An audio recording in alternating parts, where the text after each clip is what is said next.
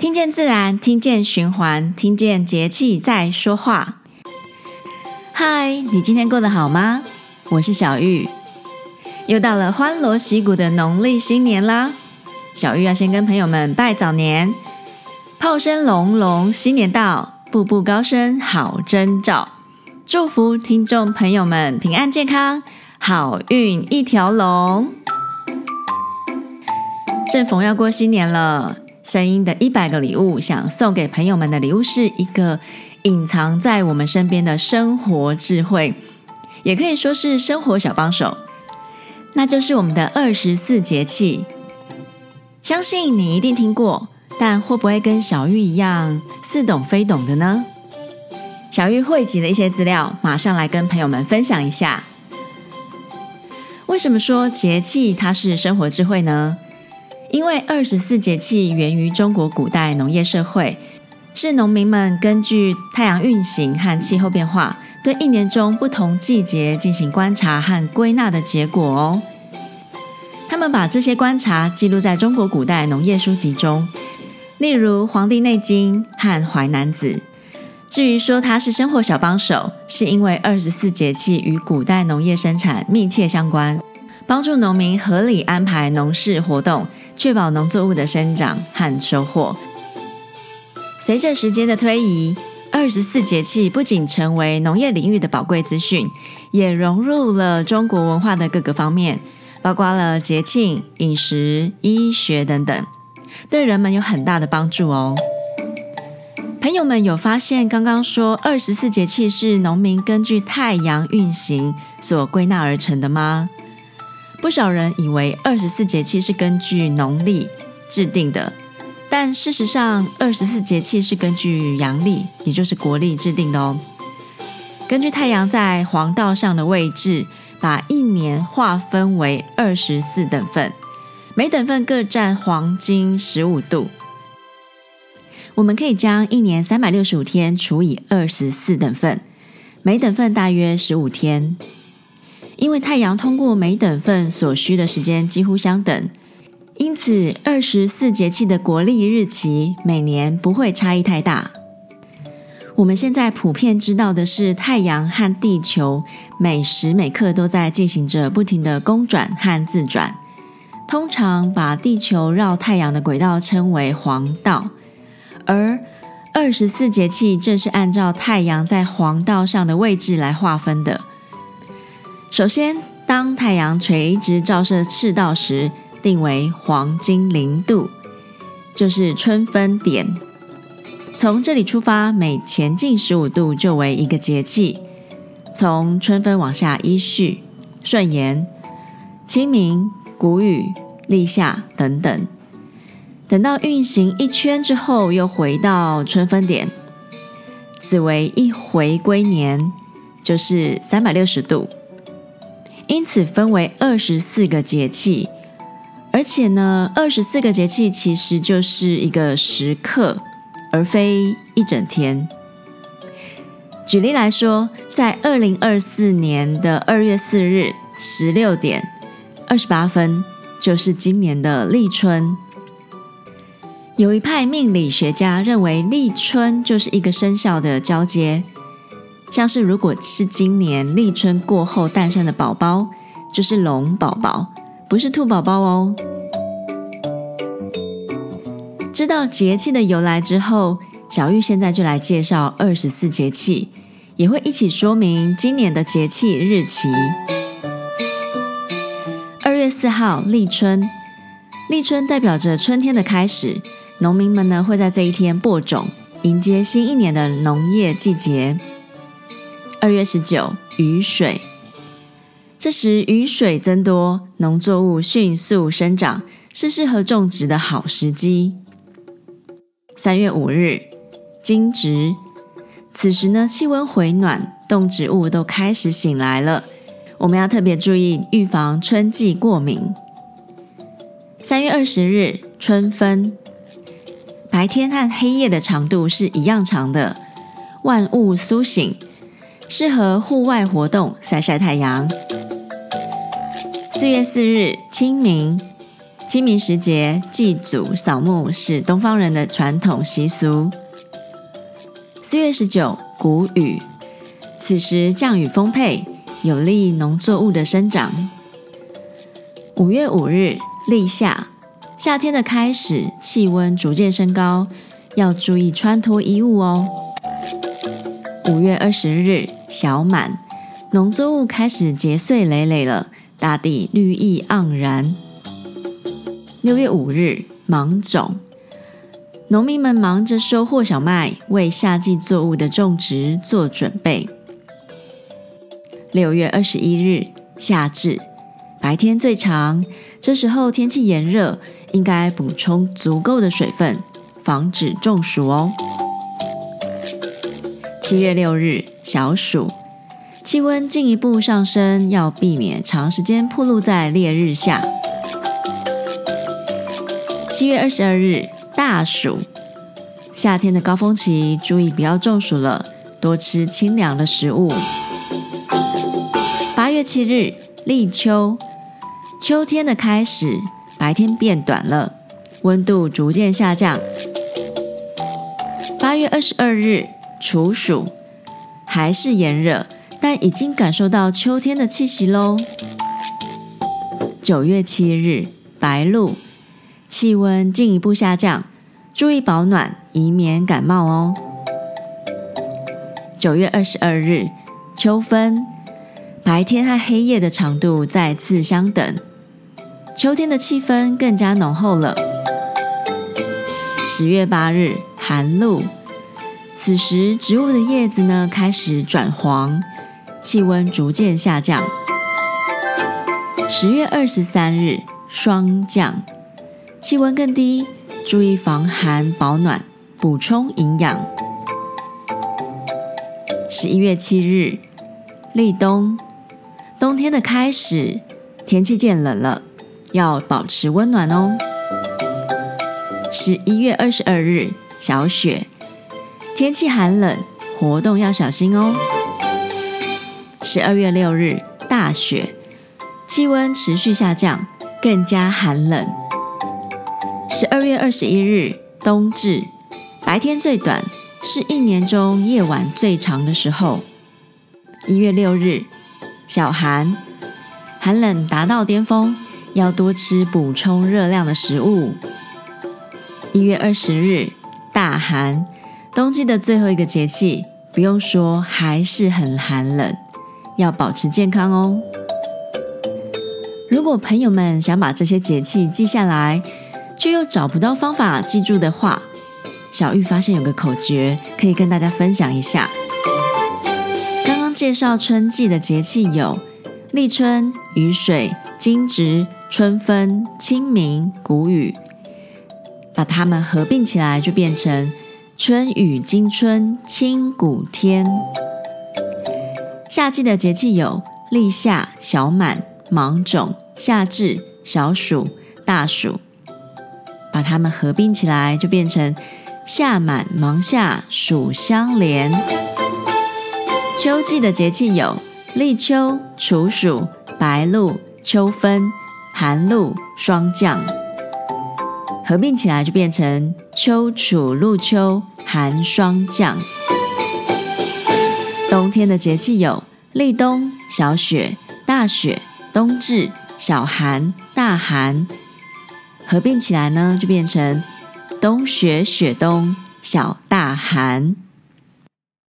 小玉推荐大家一首节气口诀歌，更能帮助我们朗朗上口哦。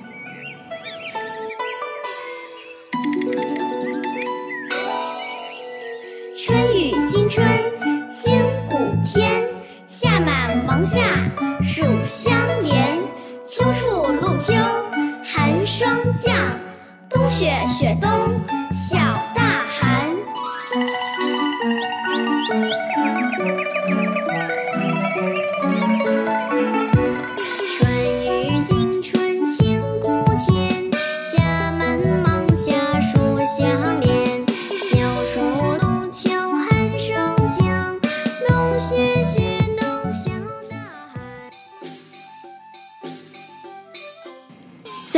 随着时代的推演，现代的我们已不再需要忙于农耕，只要顺应四季的变化来调整生活，就能比较顺心健康。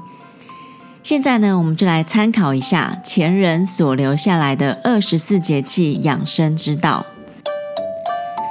春天是一年初始的季节，万物都从沉寂的寒冬中苏醒，充满着绿意和希望。根据中医的养生观点来看，春天在五行中是属木，与我们的肝脏是相对应的。在作息与饮食上，可以多从养肝的方向着手，例如少熬夜啦，少应酬喝酒啊，以及多补充一些温肝补阳的食物，像是春天新生的韭菜、春笋、菠菜等绿色蔬菜，让肝脏获得充足的休息，以维持良好的运作，帮助排毒解毒。而刚入春之际，天气往往还带点凉意。忽冷忽热的天气呢，容易让人体一时难以适应，要多注意保暖。等到雨水这个节气之后呢，天气就会日渐转暖，这时候就可以多出去晒晒太阳、踏青走走，吸收维生素 D，同时呢也驱走阴寒，增强体内的阳气。夏季是一年四季中阳气最旺的时节。但同时也要注意气候炎热所带来的酷暑。在饮食上，除了需要避免太过上火的食材之外呢，也不要因为贪图清凉而吃了过多的冰品，否则呢，容易造成寒气太重的情形发生，反而会出现头晕、体内湿气排不出去等不舒服的症状哦。火气大的时候呢，可以吃一点苦瓜，清心降火。或是将能清心火的中药材，像是菊花啊、薄荷、金银花等，把它们泡成汉方茶饮来喝。如果觉得湿气太重的话，则推荐搭配祛湿的食材，煮成清爽的冬瓜薏仁排骨汤，会是不错的选择哦。这个时期的天气往往高温难耐，容易心浮气躁、心神不宁。不妨尝试放慢脚步生活，让心静下来，身体自然也会放松，就能达到养心的作用。秋季是一年之中最重要的养生时节了，不仅是因为即将入冬，秋季它还延续着前一季的酷暑，使人感到燥热不舒服，身心灵呢都急需来场换季的保养。秋燥最伤肺，因此秋季养生首要注意的就是生津养肺。在生津方面，除了多喝水之外，还可以喝点豆浆、牛奶，吃一些当季多汁的新鲜水果，像是水梨啊、柚子啊、葡萄等等。而养肺方面，则是建议多摄取山药、莲子、杏仁、银耳等白色的食物。可以做成山药粥、莲子银耳汤、杏仁百合茶等。秋风飒飒，阴雨绵绵，有时难免也会令人特别伤感。这时提醒自己，保持一颗好心情，有助于整体的健康。早点睡，不要想太多，才能由内而外的养好精气神，准备迎接接下来的冬天。秋季的最后一个节气霜降过完之后，紧接着就是入冬啦。此时草木日趋凋零，所有万物呢都趋向静止，人类也不例外。有别于其他季节都提倡早起，在冬天呢可以稍微赖一下床，让身体在棉被中稍微避寒就温之后呢，再起身准备开启新的一天。就像大家所知道的，冬季呢适合使用食补来补冬，属于温补的羊肉炉是很好的御寒补品。尤其呢，羊肉本身带有养精补肾的功效，刚好可以对应到冬天需要特别照顾的器官肾，在寒流来临之际，能快速的驱除寒冷，滋补强身。另外，冬天还可以多补充黑芝麻、黑豆、紫米、栗子、乌骨鸡等深黑色的食物。平时容易上火的坚果类啊，也适合在这个季节适当的补充。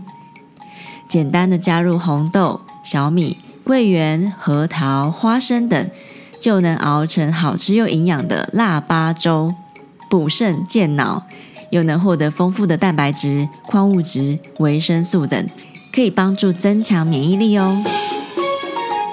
二十四节气看似呢是一门相当深奥复杂的华夏学问，可是仔细研究，其实全部的内容都是环绕着顺应四时、天人合一的养生观念。